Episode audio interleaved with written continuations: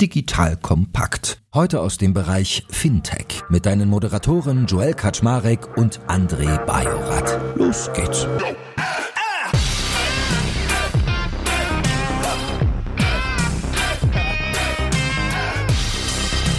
Hallo Leute, mein Name ist Joe Eckert Schmarek. Ich bin der Geschäftsführer von Digital Kompakt und normalerweise hat man ja das doppelte Lottchen an seiner Seite. Ich habe heute das doppelte Andrechen bei mir, nämlich einerseits meinen geschätzten Freund und Wissensunterstützer, den guten André Bajorat. Ich nenne ihn ja mal liebevoll den Fintech-Papst. Und andererseits haben wir mit André Reimers auch noch einen spannenden Unternehmer dabei, der verantwortet das Deutschlandgeschäft von Pleo. So, wenn man ihn fragt, was macht ein Pleo eigentlich, dann sagt er so ein bisschen semi-sexy, es ist eine Komplettlösung für Unternehmensausgaben. Ich versuche es mal ein bisschen plastisch zu formulieren, worauf ihr euch heute einstellen dürft, liebe Hörerinnen und Hörer. Ich weiß nicht, wie es bei euch war. Bei mir war es früher immer so, als ich in einer größeren Firma war und auf Reisen, dann musste ich immer rüber in, in die Buchhaltung und musste meine ganzen Belege hingeben. Dann haben die gemeckert und gesagt, nee, verpiss dich wieder, setz dich an den Schreibtisch, mach eine Excel, schreib rein, was du wo ausgegeben hast, bitte netto, brutto und so weiter auflisten. Long story short, es war ziemlich nervig. Also, vielleicht kennt ihr das auch, wenn eine Firma solche Dinge machen muss, wie Spend Management oder generell mit Finanzen zu tun hat, dann kann es schnell unordentlich werden. Und Pleo ist ja bei uns auch Werbepartner im Podcast und von daher kennt ihr das vielleicht auch schon. Die machen da viele spannende Dinge und wie das funktioniert und ob da ein spannendes Geschäftsmodell hintersteckt, das wollen André 1 und ich heute von André 2 wissen. So, that being said, Moin Moin, ihr beiden. Hallo Joel, hallo André. Moin Moin. André B muss ich jetzt vielleicht immer nennen oder so. Oder hast du einen Spitznamen eigentlich, André? Nee. Hm. Äh, Banken André, so werde ich jetzt immer nennen. Wie war das bei dir früher, noch so in der Historie? Hast du das Thema Spend Management bei euch auch mal so als Pain erfunden, wie ich das gerade skizziert habe? Ist, glaube ich, immer für viele, viele Mitarbeiter in Unternehmen in der Tat ein Pain und ich glaube auch ganz oft für die Leute, die das dann nachher in der Firma operativ abwickeln müssen auch. Ich erinnere mich daran, als wir bei Figo angefangen haben, auch zu reisen und dergleichen zu machen, haben wir sofort versucht, das Ganze halt auch zu digitalisieren. Damals gab es Pleo, glaube ich, noch nicht in der Form, jedenfalls in Deutschland, wie ihr jetzt unterwegs seid, der andere André. Und es gab so die ersten Anfänge damals davon. Aber in der Tat, also Reisekosten und generell Spend Management Ausgabenmanagement ist, glaube ich, für, für jeden einfach echt immer wieder ein einziger Pain und vor allen Dingen auch die Zuordnung dann zu welcher Karte, Bar oder was auch immer. Also kenne ich auch als echten, wirklichen Painpoint. Und richtig scheiße wird's dann, wenn du in einer großen Firma arbeitest und hast dann vorgegeben, welche Hotel du buchen darfst, wie viele Sterne oder welche Ketten. Wobei das ja manchmal sogar fast wieder erleichternd ist, ne? Weil du halt auf die Art und Weise dann manchmal so direkte Vereinbarungen zwischen den jeweiligen Dienstleistern und der Firma hast und dann diese Rechnungen gar nicht mehr selber durch die Gegend tragen muss. Das macht es dann manchmal schon fast wieder ein bisschen leichter. Habe ich jetzt irgendwie so festgestellt im Konzern. Gleichwohl bekommst du halt die Tools vorgegeben. Ne? Und äh, ich glaube, das wird der André wahrscheinlich uns gleich auch erzählen, dass das ja dann auch super hilfreich ist. Aber wenn die Tools halt Pain in the Ass sind, das kenne ich gerade auch ein bisschen, dann ist es einfach auch echt immer wieder schmerzhaft. Und ehrlich gesagt bin ich bei jeder Reisekostenabrechnung, die ich machen muss, darauf angewiesen, dass mir irgendjemand, der schon seit Jahren in der Bank arbeitet, dann doch wieder dabei hilft, wie ich diesen Workaround umgehe, der da gerade irgendwie auf mich einschlägt. Also echt ein Pain. Jetzt kommt ein kleiner Werbespot.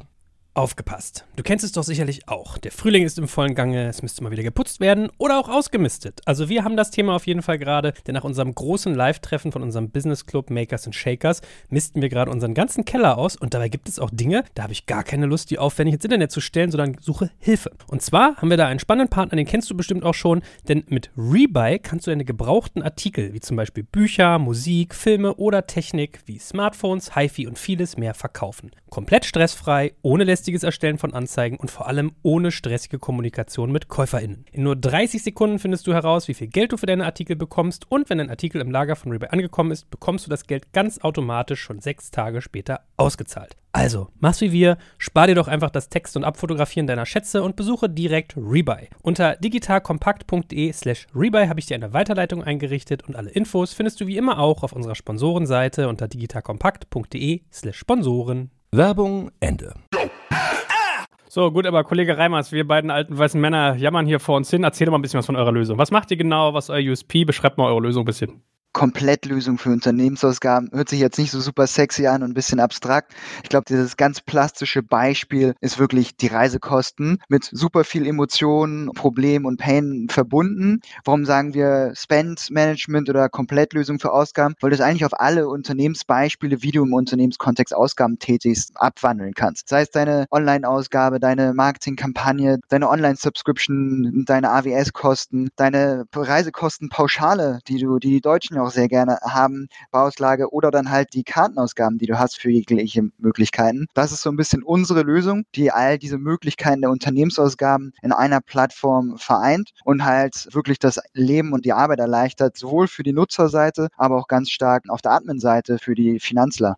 Was ist genau für ein Produkt? Also wenn ich an euch denke, bevor ich mich äh, tiefer mit euch beschäftigt hatte, habe ich eigentlich immer so den Eindruck gehabt, ihr macht vor allem Karten. Also dass man sagt, ich kann als Firma hier irgendwie 20 Kreditkarten in so einem schönen Pleo-Grün mir ordern, gebe das an die Mitarbeiter raus und das floatet dann alles direkt bei uns rein. So kann ich ein bisschen Budgetkontrolle machen, aber ihr macht ja wahrscheinlich noch einiges mehr. Also was ist denn genau der Tech-Stack, der Produktumfang? Ich glaube, das plastische Beispiel ist jetzt wieder immer ganz gut. Wie gebe ich aus? Anhand einer Karte. Ist, glaube ich, immer sehr einprägsam. Was dahinter steht, ist eigentlich, wie gebe ich aus? Und die Software für die Finanzprozesse, wie kann ich das aufsetzen? Wie kann ich meine Nutzer darüber managen? Wie kann ich meine Budgets darüber haben? Und das passiert alles über die Softwareplattform, die im Endeffekt dann diese verschiedensten Ausgabenbeispiele vereint und wo du im Endeffekt das Dashboard hast in Echtzeit, wo du all deine Unternehmensausgaben drüber tracken kannst, die anfallen.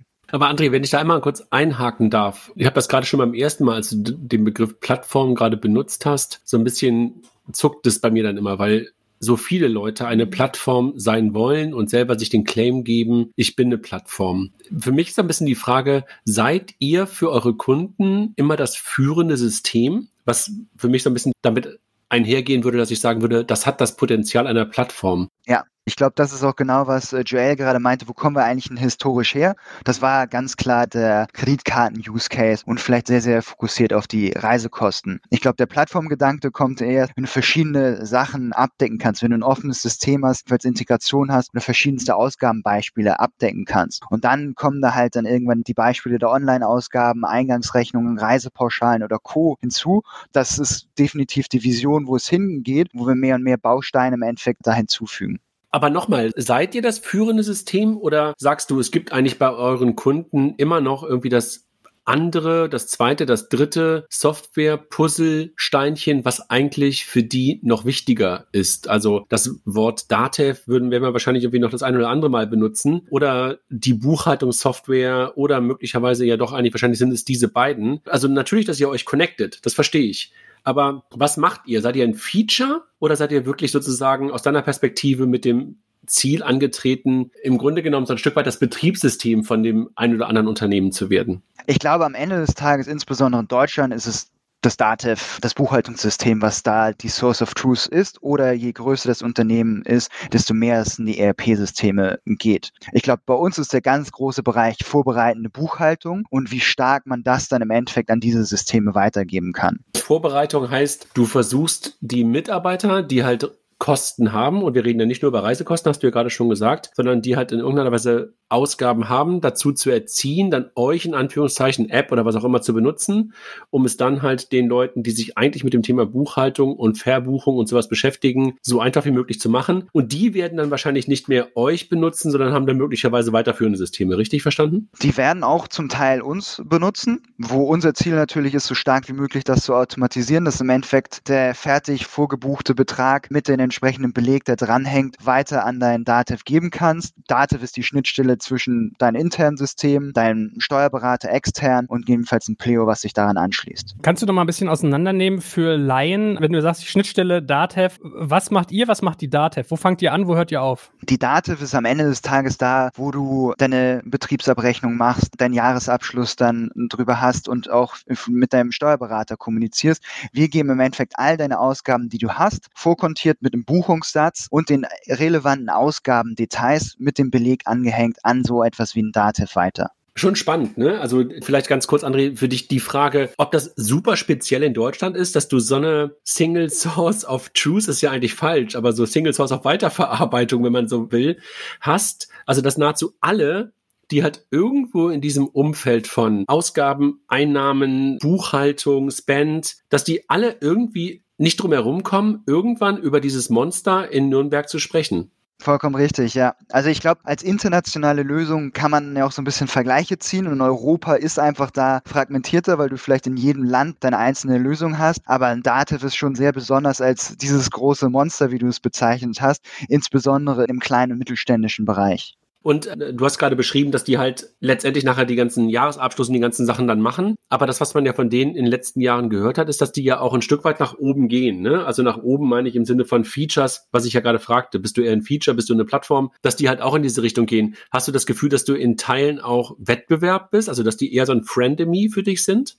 Nein, würde ich nicht sagen. Also ich glaube, bei uns ist es wirklich eine sehr partnerschaftliche Zusammenarbeit und sowas, Pleo ist auf dem Dativ-Marktplatz gelistet. Das ist für uns ein großer Kanal, wie Kunden uns finden können. Und ein Dativ beispielsweise hat im letzten Jahr gerade ihr Reisekostenmodul abgesetzt und hat gesagt, okay, wir führen unser eigenes Modul in diesem Bereich nicht weiter und sagen, hier gibt es externe Provider, die das besser machen können, an die wir verweisen. Und jetzt mal so von der Länderaufteilung. Wo seid ihr eigentlich schon aktiv und wo geht's noch so hin? Wir kommen ja ursprünglich aus Dänemark mit unserem Headquarter in Kopenhagen, sind ein skandinavisches Unternehmen. Relativ früh sind wir da nach UK gegangen mit einem Sitz in London. Ich glaube, normal, wenn du ein skandinavisches Unternehmen bist, auch in Skandinavien vertreten, wie zum Beispiel in Schweden. Und etwas später sind wir dann beispielsweise auch nach Irland, Spanien oder Deutschland gegangen. Deutschland sind wir so seit Ende 2019 auch mit dem eigenen Büro präsent. Und relativ kurzfristig ist Österreich beispielsweise dazugekommen. Und einer der großen Pläne für 2022 ist zum Beispiel auch in großen Teilen von Europa bis zum Ende des Jahres verfügbar zu sein. Und wie ist es so vom Markt her? Also klassischerweise ist ja Europa eigentlich mal krass fragmentiert und irgendwie äh, in jedem Land gelten 30 andere Regeln als im vorherigen, wo man gestartet ist. Das ist wahrscheinlich ziemlicher Pain auch sein, oder? Also ich glaube, sobald du dich in der Welt der Finanzen und Regularien bewegst und dann noch buchhalterischen Voraussetzungen, ich habe vorhin auch Verpflegungspauschalen angesprochen, ist in jedem Land anders geregelt, was für Pauschalen du hast. In jedem Land sind andere Sicherheiten, die vorgegeben werden. Man sieht schon, dass man viele Sachen übertragen kann. Die große Besonderheit ist insbesondere, wie kriegst du es nach hinten heraus? Ist es dann die Dativ, in die du integrierst oder die Xero zum Beispiel in England? Xero ist für dich sozusagen so das Pendant zu Datev mittlerweile? Weil die sind ja irgendwie auch erst 10 oder 12 Jahre alt, glaube ich, ne? Also Xero ist mittlerweile mehr und mehr und hörst du es auch in Deutschland beispielsweise, kommen aus England, sind enorm groß da und das ist eigentlich so das Pendant vielleicht in den angelsächsischen Raum im Vergleich zu Deutschland, den deutschsprachigen Raum. Wow, also ich erinnere mich daran, dass ich die so 2010, 2011 mal angeguckt habe, da waren die gerade gestartet. Dass sie so eine Dominanz aufgebaut haben, war mir gar nicht so bewusst. Sag mal, Joel hat ja gerade gefragt nach Ländern und dergleichen, wo ihr herkommt. Ich kenne euch auch schon ziemlich lange. Ich habe mal irgendwann auch einen eurer Gründer kennengelernt und ich habe mich dann irgendwann auch gefragt, als auch jetzt in Vorbereitung des Podcasts, dass ich dachte so, ja, man kennt euch schon lange und es gab auch schon zwei, drei andere, die irgendwie auch das Gleiche versucht haben, die möglicherweise nicht mehr ganz so erfolgreich waren. Andere sind in die gleiche Richtung gelaufen. Warum seid ihr momentan noch nicht größer gefühlt? Das ist die eine Frage. Und wenn ihr darüber nachdenkt, wie ihr expandiert, dann hast du gerade über Länder gesprochen. Ist das die einzige Möglichkeit zu expandieren oder guckt ihr halt auch in Richtung ganz bestimmte Verticals, die ihr möglicherweise angehen könnt oder dass ihr halt sagt, nicht nur das kleinere, in Anführungszeichen mittlere Unternehmen ist relevant, sondern wir wollen auch in die Größe gehen. Also viele Fragen zusammen. Ich glaube, man muss einmal vielleicht so ein bisschen Blick in die Historie erstmal werfen. Wann sind wir gestartet? Viele dieser Player sind relativ neu gestartet. Wir sind 2015, 2016, war vielleicht noch ein ganz anderes Setup, wie im Endeffekt man da gestartet. Damals war es noch eine Innovation. Du hast deine Karte, du hast eine App und du hast es verbunden. Das war eine Neuheit. Ist vielleicht heute schon viel mehr zu einem Commodity geworden. Ich glaube, das ist eine große Besonderheit daran. Ein weiterer Faktor ist, wir haben viele Investitionen in unsere Infrastruktur getätigt. Beispielsweise sind selber ein E-Geld-Institut. Wir können selber unsere Karten issuen was natürlich eine, eine so ein bisschen Backend-Komponente hat, die wir viel aufgebaut haben. Andererseits, wenn du sagst, wo stehen wir gerade, welche Größe haben wir erreicht, wir sind wahrscheinlich die Lösung in Europa, die, die in den meisten Ländern vertreten ist, die die meisten Unternehmenskunden hat mit 20.000 Unternehmenskunden, die wir haben, mit einer Bewertung von fast 5 Milliarden US-Dollar. Von daher, ich glaube, da haben wir schon einen gewissen Scale erreicht, eine gewisse Größe erreicht. Ich glaube, jetzt sind wir besonders in dieser Phase, wo es in die Skalierung geht. Und deine letzte Frage war ja so ein bisschen, in welche Richtung hat man denn die Möglichkeiten der Skalierung? Und ich glaube, da hast du vollkommen richtig gesagt, ist eine Möglichkeit ist halt Länderexpansion dass wir halt in großen Teil Europas bis zum Ende des Jahres vertreten sein möchten. Aber weitere Möglichkeiten ist zum Beispiel auch ein Trend, den wir gerade sehen. Finanzsysteme kommen vielleicht in den letzten Jahren eher aus Nischen-Solutions, wo du sehr vertikal was aufgebaut hast. Wir in dem, in Spend-Bereich oder in dem Kartenbereich. Und dass wir mehr und mehr beobachten von der Nachfrage der Kunden, dass sich das mehr und mehr in die Horizontale bewegt. Das heißt, wie können wir unsere Produktpalette weiter da andocken und expandieren von der Produktseite? Und das andere ist zum Beispiel, historisch kommen wir aus einem kleinen und mittelständischen Bereich bewegen uns viel mehr jetzt gerade in den mittelständischen Bereich von Marktsegment der Unternehmensgrößen, wo wir beispielsweise auch die größte Nachfrage und das größte Wachstum gerade sehen. Ja, wäre auch eine meiner Fragen gewesen, wer eigentlich euer typischer Kunde ist oder wer so euer Sweet Spot Kunde ist.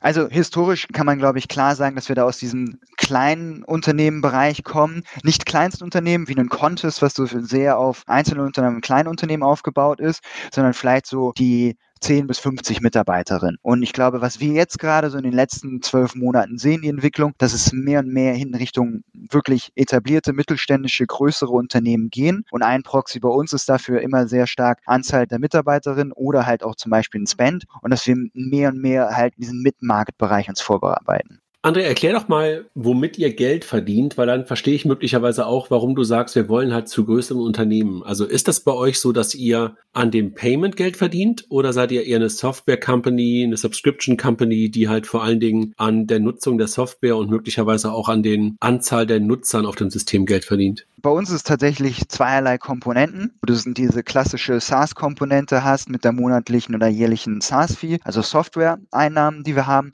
Und die weitere Komponente ist, jeder Euro, der über uns umgesetzt wird, hast du die Interchange-Umsätze, die du machst. Das ist interessant. Also je mehr die Kunden ausgeben, desto besser für euch sozusagen. Genau, vollkommen richtig. Und äh, wenn wir einmal ganz kurz einen kurzen Spot auf das Thema Interchange draufwerfen, wie wichtig ist das für euch? Weil das weißt du ja selber, Interchange ist ja immer eine heiß hochdiskutierte Position, halt auch aus der regulatorischen Sicht heraus. Und du weißt ja, für normale Privatkunden ist das Thema ja mittlerweile halt irgendwie schon gen Zero gegangen. Also nicht ganz, wissen wir auch, aber bewegt sich halt nicht mehr in einem Umfeld, womit du halt wirklich richtig gut Geld verdienen kannst. Ihr habt natürlich das Glück, dass ihr eine Corporate Card rausgibt, die ja noch anders reguliert ist und halt eine andere Interchange momentan momentan immer noch hat. Habt ihr Schiss davor, dass diese Regulation auch irgendwann mal kippt? Also wenn du sagst, was sind unsere beiden Revenue Streams, beide Revenue Streams sind sehr präsent. Und natürlich ist ein großer Faktor der Interchange-Umsatz, den du machst. Haben wir Schiss davor, dass es wegbricht? Ich würde sagen, nein, weil genau darauf bereiten wir uns im Endeffekt vor. Du hast es angesprochen, im B2C-Bereich ist es schon hochreguliert, da sind die Margen sehr gering. In einem B2B-Bereich ist es nicht so. Deswegen den Trend, den wir auch beobachten oder wahrnehmen, dass mehr und mehr Unternehmen, beispielsweise wie einem Brex aus den USA, die ja, glaube ich, so dieses Paradebeispiel in dem Spend-Management-Space als größtes und meistgefahrenes Unternehmen ist, dass sie mehr und mehr hin sich in diesen SaaS-Revenue-Bereich bewegen. Wo du jetzt schon einen eurer Wettbewerber ansprichst, lass uns doch mal generell so über die Marktlage reden. Also wer tut denn noch das, was ihr tut? Mit wem messt ihr euch denn? Weil ich habe mit anderen im Vorfeld mal so ein bisschen drüber nachgedacht und es kam halt so eine Sachen wie Moss in den Kopf oder Penta, vielleicht ja sogar auch sowas wie Lexware oder die Banken selber. Wen betrachtet ihr denn als ein Bucket sozusagen? Ich glaube, ganz wichtig hierzu nochmal zu differenzieren, das ist natürlich ein super interessanter Markt, wo du sehr viel Investorenfunding drin hast und sehr viele Unternehmen, die da reingehen. Warum ist der Markt so interessant? Weil er enorm groß ist und weil er riesige Potenziale gibt. Und deswegen verweisen, glaube ich, viele von uns immer wieder auf den Hauptwettbewerber, der eigentlich altümlichen Prozesse und der Spreadsheets und Excel und Bankkarten, die du vielleicht historisch als dein Wettbewerber hast und mehr und mehr natürlich die neuen Lösungen, die vielleicht die direkten Wettbewerbe sein. Ich glaube aber, die Masse des Marktes ist halt einfach immer noch auf Lösungen, die gar nicht digitalisiert sind und damit ist eigentlich so eine Excel immer noch dein Hauptwettbewerber in vielen Unternehmen. Ja, aber ist mir zu billig. Also okay, Pen and Paper und Excel verstehe ich, ja. aber trotzdem, wer ist denn so euer Benchmark? Unser Benchmark, ich glaube, in Europa sind, ähm, wie ich eingangs schon gesagt habe, ich glaube, wir sind der Anbieter, der in den meisten Ländern vertreten ist und die meisten Unternehmenskunden hat. Ist es dann sehr individuell, in welchem Markt du dich äh, bewegst und umschaust. Du hast einen angesprochen, Moss ist, äh, kommt aus Deutschland, die beispielsweise etwas später nach uns gestartet sind. Beispiel aus Frankreich ist ein Spendes oder aus England ist ein Soldo. Also ich glaube, da gibt es immer verschiedenste Beispiele, wo du mehr oder weniger verschiedenen Wettbewerbern vor Augen kommst. Aber sag mal, 20.000 Unternehmenskunden ist natürlich irgendwie schon mal fünfstellig und nett und klingt nach einer großen Zahl. Aber ich glaube, allein in Deutschland, ich meine, äh, Joel, du und ich müssen nicht so häufig zum Friseur, aber ich glaube, es gibt mehr als 20.000 Friseure allein in Deutschland. Ich meine, das ist ja letztendlich irgendwie nur ein Klacks. Das sagt natürlich sehr viel über das Potenzial aus. Gleichwohl ist es ja irgendwie dafür, dass ihr jetzt sieben Jahre unterwegs seid, auch noch nicht wirklich so riesig viel, obwohl ihr in so vielen Ländern unterwegs seid, oder? Woran liegt das, dass nicht so viel mehr Leute auf so eine Lösung draufspringen, also Leute im Sinne von Unternehmen? Ich glaube, genau wie du richtig gesagt hast, das sind eigentlich die riesigen Potenziale allein in Deutschland. Wenn du den Markt ein bisschen segmentiert und aufschneidest, hast du allein über 100.000 Unternehmen in einem irgendwie Mid-Market-Bereich. Das heißt, enorme Potenziale, extrem viel ist möglich. Ich glaube, bei uns kannst du sagen, ja, wir sind sieben Jahre am Start. Wann haben wir so wirklich in diese Go-to-Market und Skalierung gestartet? Ist später gekommen. Wie gesagt, eingangs haben wir sehr viel Zeit in Basis und Aufbau der Infrastruktur gesetzt und etwas später ist im Endeffekt diese internationale Skalierung hinzugekommen. Und in Deutschland, wie gesagt, sind wir de facto seit 2020 wirklich am Start. Aber ist das ein Landgrabbing? Also glaubst du, dass du halt ein oder zwei in Europa nachher haben wirst? Oder ist das etwas, wo du sagst, boah, ey, das ist total divers und zum Beispiel meine Frau ist Zahnärztin und da gibt's halt irgendwie, keine Ahnung, 20 oder 30 verschiedene Softwarelösungen und da hat sich keiner wirklich so richtig als Marktführer herausgetan. Oder keine Ahnung, wir sitzen alle vor Mikrofonen, da gibt's irgendwie auch tausende Anbieter und was ist das? Also ist das ein Winner-Takes-it-all-Thema, gerade wenn du auch Richtung VC-Funding und sowas guckst? Ich glaube, es ist weniger ein First-Come, First-Win-Spiel und auch kein Winner-Takes-it-all. Ich glaube, viel wurde darüber berichtet, wie viele Unternehmen alleine zum Beispiel in Amerika in diesem Space gibt. Ich glaube, allein was das Beispiel Kreditkartenprovider, jeder kennt die Mastercard, Amex und Visa, dass da drei riesige Unternehmen auf der Welt bestehen und ich glaube, genauso wird es in unserem Bereich sein, dass es dominierende Anbieter geben werden, die größer sein werden, die große Teile des Marktes abdecken, aber keinen einzelnen Anbieter, der den Markt alleine beherrschen wird. Ja gut, aber Visa und Master ist ja schon ein Oligopol. Also das kann man ja nicht anders sagen. Also klar ist ja. jetzt noch äh, China Union Pay irgendwie dabei, aber ansonsten ist ja nahezu nichts mehr vorhanden. Also glaubst du wirklich, dass sich der Markt für die kleinen, mittleren Unternehmen so aufteilt, dass es wirklich nachher nur eine Handvoll, lass mal bei fünf oder sowas bleiben, nur eine Handvoll Player geben wird? Ich glaube, das hat, hat definitiv das Potenzial, ja. Jetzt kommt ein kleiner Werbespot. Aufgepasst! Heute möchte ich dir unseren Partner Pendo vorstellen. Pendo ist eine All-in-One-Lösung für Produktanalyse, Produktentdeckung, In-App-Anleitungen und Session-Replays, damit du die Benutzererfahrung sowohl deiner KundInnen als auch der Mitarbeitenden deutlich verbessern kannst. Auf KundInnenseite kannst du also den Wert deines Produktes und die Nutzungsdauer maximieren. Dadurch werden deine NutzerInnen motiviert, mehr Produkte zu erwerben. Und für deine Mitarbeitenden wiederum wird die Produktivität gesteigert, indem die Nutzererfahrung von internen oder externen digitalen Tools erleichtert wird, um diese dann auch effektiver zu nutzen. Wenn du also die User Experience in deinem Business steigern möchtest, solltest du unbedingt mal bei Pendo vorbeischauen. Unter digitalkompakt.de slash Pendo habe ich dir eine Weiterleitung eingerichtet, schreibt sich P-E-N-D-O und dort kannst du das Ganze sogar einfach mal gratis testen. Und alle Infos findest du wie immer auch auf unserer Sponsorenseite unter digitalkompakt.de slash Sponsoren. Werbung Ende. Und was sind dann die entsprechenden Hebel, die man umsetzen muss? Weil ich bin ja auch noch so ein bisschen überlegen, du hast gesagt, von sieben Jahren habt ihr eigentlich erst die letzten zwei, also seit 2020 angefangen, Business zu machen. Es dauert doch aber eigentlich nicht fünf Jahre, die ganzen Strukturen so in den Griff zu kriegen. Ich hätte gesagt, zwei Jahre hätte ich euch zugestanden und dann hättet ihr fünf ja. Jahre Business bauen müssen. Was sind denn die Hebel, die ihr jetzt zieht, die ihr vorher nicht hattet? Also das ist, war das Beispiel Deutschland. Wir sind wesentlich früher ja zum Beispiel in Dänemark an den Markt gegangen. Dann sind wir in UK. UK ist auch bei uns der größte Markt mittlerweile, weil wir zweitgrößter Markt in Europa nach in Deutschland und sehr, sehr früh sind wir reingegangen. In Deutschland sehen wir, ist mittlerweile hinter UK der zweitgrößte Wachstumstreiber, den wir sehen. Was sind die Hebel, die wir sehen? Ich glaube, eine Sache definitiv, die ich angesprochen habe, ist einfach die Finanzinfrastruktur, die wir gebaut haben, dass wir halt vieles dadurch in-house einfach liefern können und dass wir nicht so diese Abhängigkeit Abhängigkeit von externen Providern haben und verschiedene Provider hier andocken müssen. Natürlich haben wir Partner, mit denen wir zusammenarbeiten. Wir sind genauso mit Mastercard als Partner zusammen, wo wir auf das Netzwerk im Endeffekt zugreifen. Ich glaube, aber ein großer Mehrwert unseres Systems, und das ist dann im Endeffekt auch Sicherheit und Skalierbarkeit dieses Systems, ist im Endeffekt die eigene Basis und Infrastruktur, die wir hier auch mitgebaut haben. Ich habe ja so ein bisschen im Kopf diesen Marktvergleich LexOffice Safdesk, also Buchhaltungslösung eigentlich. Wie wichtig, weil daran muss ich gerade denken, sind denn gerade diese Schnittstellen-Sachen, die du auch gerade angesprochen hast? Weil ihr könntet euch ja an total viele Ecken andocken. Also ihr könnt euch irgendwie in so Steuerlösungen andocken, ihr könnt euch irgendwie im, im Fintech irgendwie im Bezahlbereich andocken, ihr könntet an irgendwelche anderen Orga-Lösungen rangehen. Also wann immer jemand in einer Firma irgendwie mit der Finanzabteilung zu tun hat, könntet ihr ein Thema sein. Wie wichtig sind denn diese Schnittstellen? Ich glaube, ursprünglich kam es wieder daraus, wo fließen die Daten eigentlich hin und was ist meine Source of Truth. Wir hatten das Beispiel Dativ eben angesprochen, genauso kann es mit einem LexOffice oder ähnliches sein. Was wir mehr und mehr sehen, ist es, dass verschiedenste Systeme da relevant sind. Und das kann dann sein, dass du halt eine Uber-Integration hast, um deine Taxibelege da hast, dass du zu deiner Travel Solution, um deine Travel-Komponenten da abdecken kannst, dass du da, zu deinem HR-System, um dein User-Deployment zu haben. Also ich glaube, die Offenheit des Systems, und das ist sowohl von vorne als auch nach hinten heraus, wird interessanter und wichtiger, insbesondere je mehr wir Richtung mittelständische Unternehmen oder größere Unternehmen uns bewegen, wo natürlich schon eine gewisse Tech-Landschaft vorherrscht. Aber das ist ja verrückt, das ist ja wirklich noch weiter, als ich dachte. Also das ist ja super weit als Feld dann, wo ihr andocken könnt. Wenn du jetzt mal auf euren deutschen Markt guckst, wahrscheinlich passiert ja vieles zentral in Dänemark. Ist eure Aufgabe quasi nur Sales zu machen, also nur hochzujagen die Kunden? Oder macht ihr auch selber individuelle Entwicklung, weil der deutsche Markt nochmal angepasst werden muss? Ich glaube, ursprünglich aus dem Ansatz kommst du immer so, ich möchte ein skalierbares Produkt haben und die Plattform aus einem Land heraus und dann mache ich vielleicht Besonderheiten, aber vielleicht sehr zentral, sehr einheitlich. Was wir jetzt, glaube ich, zuletzt gesehen haben, und da haben wir auch so ein bisschen interne Veränderungen gemacht, ist, dass man sich wesentlich mehr nach dem Markt ausrichtet. Und in Deutschland beispielsweise haben wir gesehen, dieser Travel-Use-Case ist enorm groß. Und in ganz Europa gibt es beispielsweise die Komponente, ich möchte Reisepauschalen, Verpflegungspauschalen und Co. haben. Wer setzt es wirklich um? Wer nutzt es?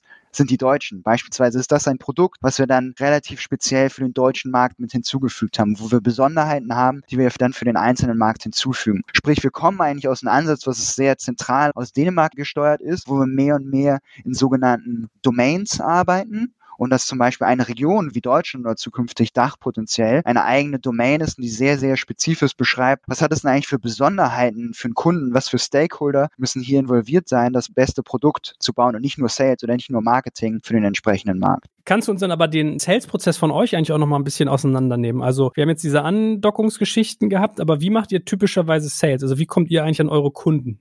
Ich glaube, das ist auch da wieder vielseitig geschnitten in der Phase, in der wir uns mittlerweile befinden, welche Channels du da hast. Ein Beispiel, wie du gesagt hast, Travel, Partnerschaften kann ein enorm interessantes Thema sein. Oder in Deutschland sehen wir halt auch das Thema über Steuerberater. Ist super relevant und interessant, über die man gehen kann. Andererseits sind wir natürlich historisch auch sehr, sehr stark über Performance Marketing gewachsen. Und ich glaube, mehr und mehr, was man halt auch in dem größeren Unternehmensbereich sieht, dass das klassische Outbound Sales ist. Outbound Sales heißt also, du hast wirklich eine Salesforce selber dort oder wie macht ihr das? Also, dass ihr wirklich eine Salesforce habt, die wirklich Listen irgendwo einkaufen und dann Vertical für Vertical durchtelefoniert? Oder wie muss ich mir das vorstellen? Genau, als Beispiel. Wow, okay. Das ist, glaube ich, auch ganz interessant, insbesondere wenn man sich so ein bisschen das deutsche Feld anguckt und wie ist die deutsche Tech-Szene irgendwie so historisch gewachsen und mehr und mehr Lösungen einfach in Richtung B2B gehen, auch insbesondere im Fintech-Bereich. Und ein klassischer Vertriebskanal und ein sehr großer Vertriebskanal ist da oftmals das Outbound Sales, genauso wie du das eben gerade beschrieben hast, André. Und dann ist es typischerweise der CFO, den ihr ansprecht? Es ist unterschiedlich. Wir haben verschiedenste Stakeholder, die wir da haben. Der CFO ist natürlich vielleicht eher so der Entscheidungsträger, der die Entscheidung am Ende des Tages trifft. Aber jeder, der im Unternehmen Ausgaben tätigt, kommt ja potenziell für deine Lösung in Frage. Und dann ist halt die Frage, bist du der Entscheidungsträger oder der Champion? Und wie kannst du über die im Endeffekt an das Unternehmen herankommen? Habt ihr sowas wie Success Stories, die ihr halt erzählt, weil du halt sagst, also wir haben ja gerade darüber gesprochen, dass du sagtest, ihr geht gerade in die horizontale und äh, die Vertikalisierung habt ihr gar nicht sozusagen so im Kopf, weil das machen ein paar andere und ihr seid sozusagen so ein horizontaler Layer. Sagst du trotzdem, es gibt bestimmte Industrien oder bestimmte Use Cases, die halt so geil für euch sind, dass es da so richtig einfach ist, in Anführungszeichen auch am Telefon zu verkaufen, weil du halt auch möglicherweise den einen oder anderen Multiplikator Huckepack hast, der dir einfach die Tür aufmacht? Definitiv. Ich glaube, wie bei vielen Software Softwarelösung ist es, wer ist am oftsten dafür, wer nutzt es am meisten, wer hat die meisten Tools schon selber im Einsatz, sind meistens Software- oder, oder Tech-Unternehmen, wo wir natürlich auch einen großen Zufluss sehen. Mit einem Mr. Specs, einem Trade Republic, einem Blinkist und Co. haben wir da einige Referenzen, beispielsweise nur allein in Deutschland. Und dann ist es natürlich so ein bisschen die Frage, wo, wo und wie tätigen die Ausgaben, was für weitere Verticals gibt es, die du hinzunehmen kannst. Und ich glaube da auch wieder, das Interessante bei uns ist, es ist sehr, sehr agnostisch. Du kannst dich in viele Seiten und Richtung ausbreiten. Und auch klassische Unternehmen, wie vielleicht so eine große Restaurantkette Losteria ist bei uns Kunde, die zum Beispiel all ihre Restaurants und Locations damit ausstatten, im Endeffekt so vereinheitlicht die Ausgaben zu tracken. Jetzt habe ich mich auch vorhin bei dem Beispiel mit dem Friseur von André gefragt, ab wann ihr eigentlich tauglich seid und bis wann. Also gibt es irgendwie so ein Bucket, dass man sagt, der 5000 MitarbeiterInnen-Konzern, für den seid ihr eigentlich äh, anders heißt. Da gibt es andere individualisierte Lösungen und ab wann seid ihr interessant. Aber was habt ihr euch denn da für Personas gesetzt? Also wir unterscheiden jetzt gerade so ein bisschen in die, die kleineren Unternehmen, das sind vielleicht so von den 1 bis 10 Mitarbeiterinnen. Das ist, wo im Endeffekt ein sehr starker Low-Touch-Approach ist, die zu Pleo kommen, durch Werbung und im Endeffekt uns relativ schnell annehmen können und fortfahren. Dann ist, was ich gesagt habe, wo wir historisch vielleicht so herkommen, 10 bis 50 Mitarbeiter, kleinere Unternehmen, wo du einen Riesenmarkt hast, was vielleicht so historisch der Sweet Spot war und wo wir jetzt sagen, wir bewegen uns mittelgroße Unternehmen ist, bis zu 1000 Mitarbeiterinnen, wo sie sagen, Also von 1 bis 1000 Mitarbeiterinnen haben wir einen guten Fit für diese Organisation. André, wenn du darüber nachdenkst, über diesen Sales-Prozess, das interessiert mich gerade so deshalb, weil ich darüber nachdenke, wie die Hürde genommen wird. Was müssen die Leute tun, oder was ist sozusagen der erste Appetizer, den du ihnen geben kannst, mit geringer Hürde, um das Produkterlebnis Pleo zu erleben? Ist es eine Karte oder ist es was anderes? In den meisten Fällen ist es die Karte oder Zugang auf die Software. Aber das finde ich ja echt ein, das ist ja ein Unterschied, weil Zugang zur Software ist ja in der Regel eigentlich relativ einfach zu machen, indem du sagst, hier, probier mal aus. Weil Karte hat ja in der Regel KYC, möglicherweise sogar noch Produktion, wenn es keine virtuelle Karte und Versand und sowas äh, zieht das ja nach sich. Die Hürde ist ja ungleich höher, würde ich denken, jedenfalls in meiner Naivität, wenn du wirklich über eine haptische Karte als entscheidendes, überzeugendes Argument für das Produkt sozusagen nachdenkst. Äh, vollkommen. Ich glaube aber, am Ende des Tages, wie du so ein Produkt am meisten wahrnimmst, ist, wenn du dieses haptische Produkt oder diese Ausgabe tätigst und vielleicht so eine Karte mal einsetzt. Den Vorteil, den wir sehen, wir sehen virtuelle Karten, die mehr und mehr in den Trend kommen und in den Markt sich begeben. Unser Vorteil daran ist, dass wir einen ziemlich ausgeklügelten und schnellen KYC-Prozess fahren können, wo zum Beispiel du dich als Unternehmer bei uns anmelden kannst, welche Gesellschaft ist es, wir verschiedene Informationen darüber ziehen können und relativ schnell innerhalb von einem Tag diesen KYC machen können, sodass du direkt Zugang zu dem Produkt hast und beispielsweise in dieser Sekunde und daher dann im Endeffekt auch eine Karte wie die Software nutzen kannst, wo du direkten Zugang zu einer virtuellen Karte hast. Und ihr müsst doch einen brutalen Login haben von euren Kunden, oder? Also ich weiß, ich habe mit den Buchhaltungskollegen mal geredet hier von den genannten Lösungen, die ich hiervon erzählt habe. Die meinten, ja, wer einmal bei uns eine ganze Buchhaltung eingerichtet hat, da geht eigentlich nie mehr weg, so ungefähr, weil die Wechselkosten so hoch sind. Ist es bei euch auch so? Ja, also ich glaube, was wir auch eingangs so besprochen hatten, wir kommen ja jetzt gerade aus einem Markt, wo noch gar nicht so viele Lösungen historisch in einem Unternehmen genutzt wurden. Und jetzt fängt es an, eine digitale Lösung da einzuführen. Ich glaube, dieser Software-Teil ist ein gewisser Login-Effekt, aber wenn du diese Zahlungsmethode noch damit angeschlossen hast, das ist ja natürlich dann meistens auch bei deinem Google und einem AWS und Co. hinterlegt, wo du dann natürlich diesen Login-Effekt hast und diese Switching-Costs, wenn es woanders hingehen könnte oder sollte. Und ist es dir erlaubt, uns mal ein grobes Gefühl von euren KPIs zu geben? Was ist so ein typischer Customer Lifetime Value und was kostet es vielleicht eigentlich auch einen Mitarbeitenden über euch anzubinden? Ich kann jetzt nicht über konkrete Zahlen sprechen, aber wir sehen, dass wir im Endeffekt sehr, sehr schnell Kunden gewinnen können und die für eine sehr, sehr lange Zeit. Wir haben einen sehr geringen monatlichen Churn was, wenn du in der SaaS-Welt deine Average Churns so beschreibst, von dem monatlichen und jährlichen, wo wir da im Endeffekt an dem Top-Ende liegen, auch an dem Top-Ende von den NPS-Scores, wo im Endeffekt der Net Promoter Score beschreibt, wie happy die Kunden mit dir sind. Sprich, relativ schnelles Onboarding, die schnelle Möglichkeit, Umsätze zu fahren und dann die Möglichkeit, über einen langen Zeitraum bei dir zu bleiben. Sprich, wenn wir jetzt irgendwie in, in Dänemark vor fünf Jahren an den Start gegangen sind, dass wir viele dieser Kohorten immer noch an Bord haben. Und nimmst du die Leute erstmal for free auf die ich benutze das Wort jetzt auch auf die Plattform, auf euer Produkt oder hast du vom ersten Moment an, chargst du denen was? Das Interessante ist ja, wie wir eben gesagt haben, mit diesen Umsatzsträngen. Der Financial Revenue, das ist ja etwas, was gar nicht ein Kunde merkt. Du, das sind ja nicht Interchange total, Revenue. Genau, das ist ja Inter, genau, Interchange Revenue, das, das sind ja keine Kosten für dich. Die andere Möglichkeit ist die Software-Umsätze. Und hier haben wir verschiedene Pricing-Möglichkeiten, wo du beispielsweise die Möglichkeit hast, komplett kostenlos Zugang zu unserem Produkt zu haben. Da hast du dann natürlich dann eine eingeschränkte Möglichkeit der Nutzung, verschiedene Komponenten, die für, vielleicht für größere Unternehmen relevant sind, die dir dann nicht zur Verfügung Verfügung steht. Sprich, du hast theoretisch die Möglichkeit, komplett kostenlos mit dem Produkt zu starten. Inklusive Karte. Also das heißt, du hast die Kosten für wahrscheinlich eine virtuelle Karte. Gehe ich mal von aus, dass du dann keine haptische rausgibst in dem Free-Modell oder schickt dir jedem ganz bewusst eine Karte raus? Wir geben auch die Möglichkeit, eine physische und eine virtuelle Karte zu haben. Auch im Free-Modell? Genau.